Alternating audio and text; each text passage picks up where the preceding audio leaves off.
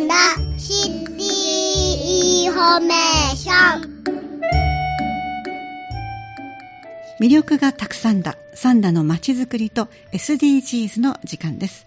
この番組では三田市が進めるまちづくりと SDGs 持続可能な開発目標との関わりを分かりやすくお伝えしてまいります。奇数月の第3火曜日にお送りしております。本日は三田市政作家から井上隆弘さんそして若者のまちづくり家から稲葉美希さんお越しいただいてお話を伺ってまいります。お二方どうぞよろしくお願いします。はい、こんにちは。三田市政策課の井上と申します。よろしくお願いいたします。どうぞよろしくお願いいたします。ではまず井上さんから伺ってまいりますが、はい今日は SDGs 未来都市と三田市の移住定住の取り組みについてお話をいただけるそうですね。はい、えー三田市ではええ人口減少にも負けない持続可能なまちづくりを目指しております。はい。で、そこでさ SDGs とですね、一体的にまちづくりを進めております。うんはい。えーそのまちづくりの方向性が認められてですね、ええ。この度内閣府より SDGs 未来都市に認定されました。あ、これね、以前市長もおっしゃってらっしゃいました。SDGs 未来都市ですよね、はいなかなかちょっと聞き慣れない言葉なんですが、どういうものなんでしょうか？はい、えー SDGs 未来都市なんですけども、ええこちら内閣府が2018年度、えー平成30年度からですね、はい SDGs の達成に向けた取り組みを積極的に進める自治体を募集しておりまして、はい。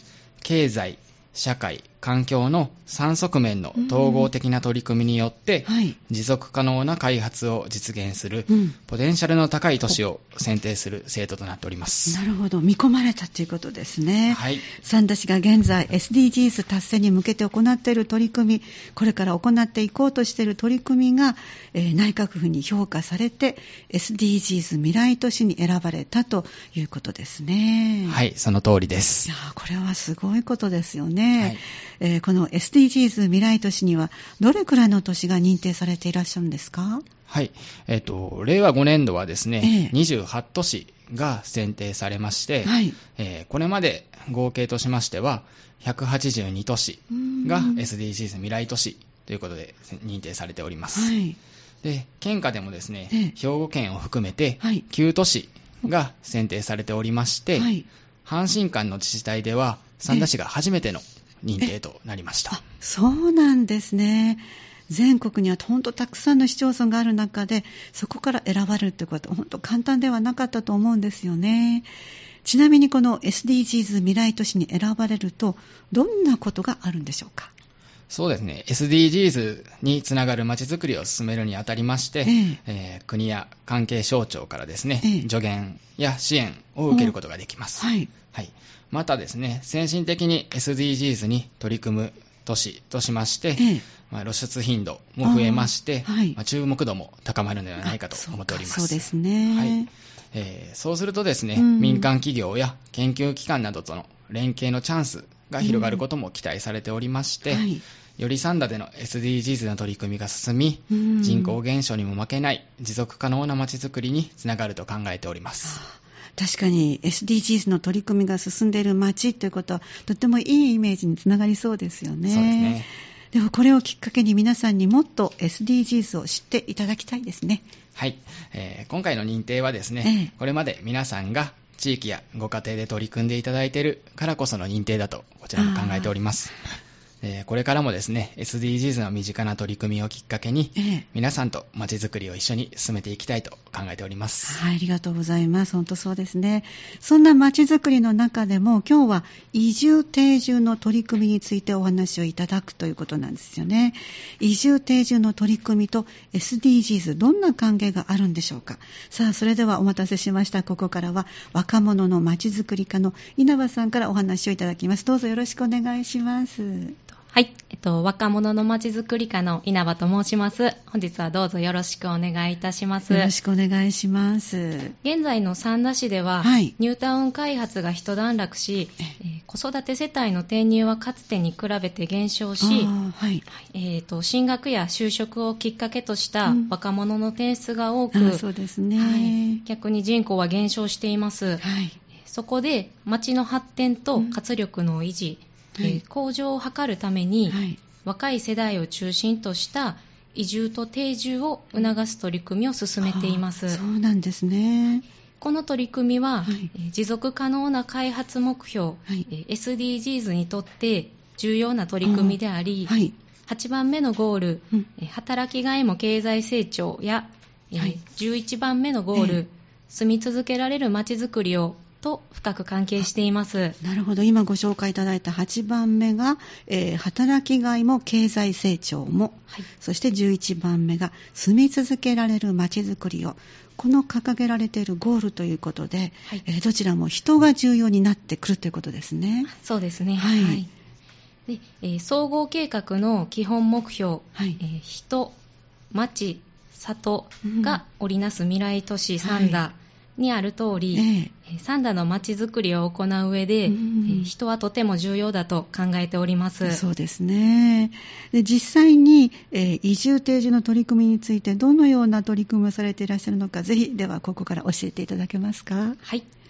えー本日は時間の関係上、ええすべてをしょ、えーご紹介できませんあが、はい。え3つほどご紹介させていただけたらと思います。他にもいっぱいあるわけですね。あ そうですねわかりました。はいじゃあ今日はその中から主に3つ。はい。はい。えー今からご紹介するえー移住定住の取り組みを、はいえーご家族やえーサンダに興味のあるご友人にも、えー広めていただけるとあの嬉しいです。本当そうですね。でまず一つ目なんですけれども、えーオーダーメイドサンダツアーという企画を行っております。うんオーダーメイド、つまり希望通りのサンダツアーということなんですね。とても楽しそうな響きの企画ですね。この企画はどのような内容になってますか？はい、えっとこの企画はですね、えー三田市に移住を検討されている皆さんの、はいえーここに行きたい、あはい。はい実際にどんなところか見てみたいええというそれぞれのニーズに合わせた移住体験ツアーを実施するものです。はい。でご希望によっては、うんえー移住経験者である、はいえーサンダスマイルメンバーといった方とのはいお話の機会や、はい。地域の方との交流の場を設けることで、えーより具体的にうん移住がイメージできるツアーとなっております。いいですね。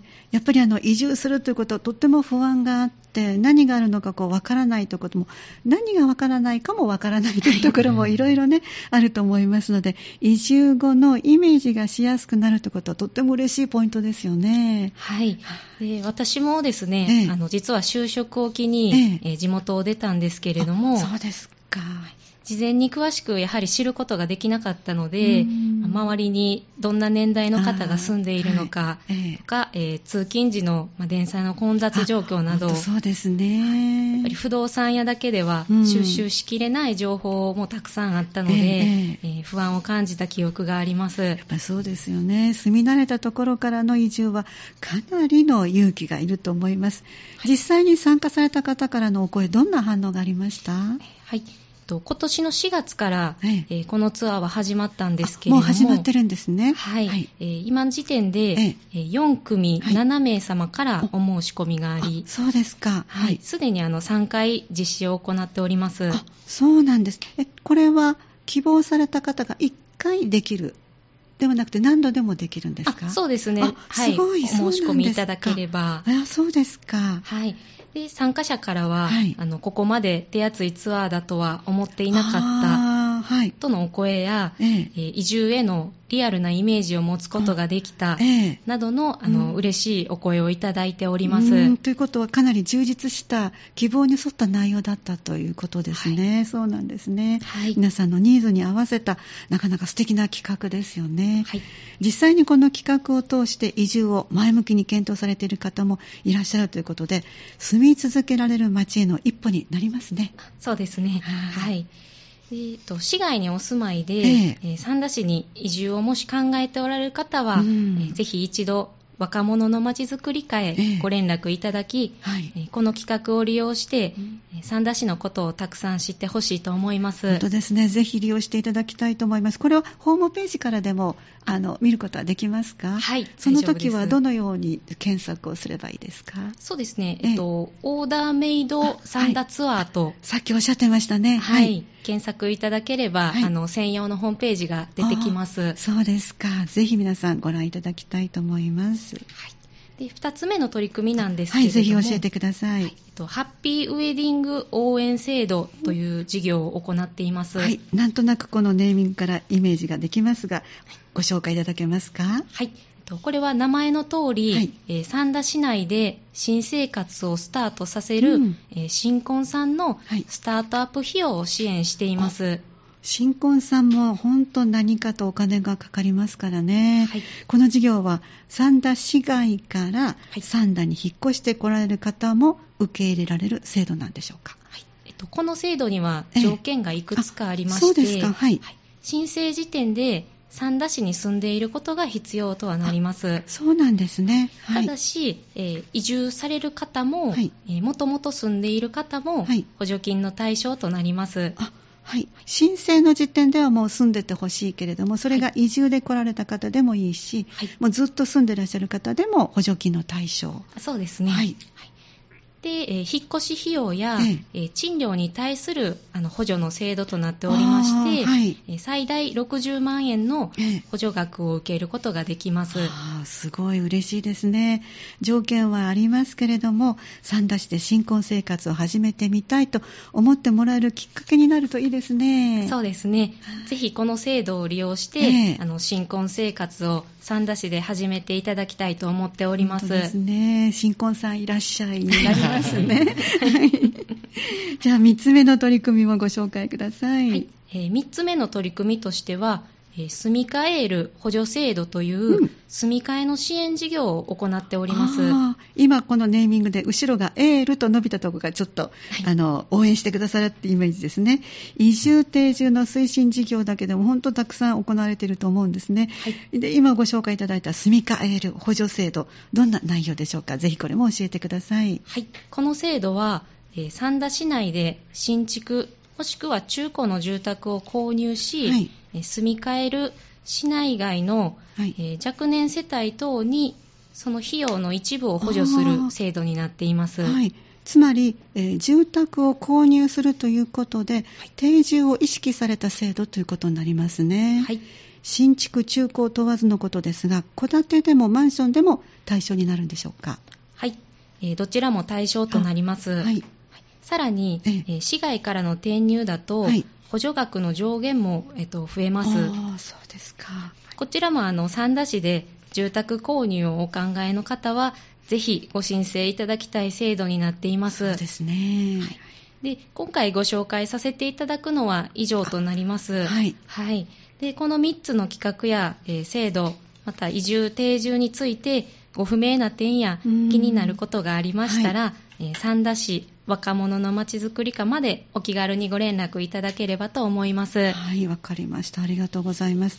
3つとも移住、定住をされる方、そして考えられていらっしゃる方からすると、本当に助かる企画で嬉しい制度だと思いました。え稲葉さん、どうもご説明いろいろありがとうございました。ありがとうございました。えー今回は若者のまちづくり課から移住定住の取り組みをご紹介いただきましたが三田市の取り組みはいろいろな SDGs のゴールと関係がありそうですね。井上さん。はい、えーいろんな課の取り組みが SDGs の17のゴールにつながっています。はい。はい、えー皆さんが参加されているイベントであったりとか、うん。はい。普段す、えー利用されている制度ですね、ええ。もうよく考えると、実は SDGs のゴールにつながっているのかもしれません。うはいえー普段の生活にある SDGs を意識していただくいただくことをお勧めします。はい、ありがとうございます。これも SDGs なんだっていう発見がまだまだありそうです。私も普段からちょっと意識してみようかなと思っております。はい、ありがとうございます。えーこれを機にですね、はい皆さんも普段の生活からですね、うん SDGs を意識していただきまして、えー皆さんと一緒にサンダの SDGs の取り組みを盛り上げていきたいと思っております。はい、ありがとうございました。え今日は、えー井上隆弘さんからは SDGs 未来都市というお話をいただきました。そして後半は、えー稲葉さんから三田市の移住定住の取り組みについてお話をいただきました。井上さん、稲葉さんどうもありがとうございました。ありがとうございました。魅力がたくさんだ三田のまちづくりと SDGs をお送りしてまいりましたこの時間は SDGs 持続可能な開発目標との関わりを分かりやすくお伝えしてまいりました次は9月19日の火曜日午後3時10分からお送りする予定です。次回もぜひお聞きください。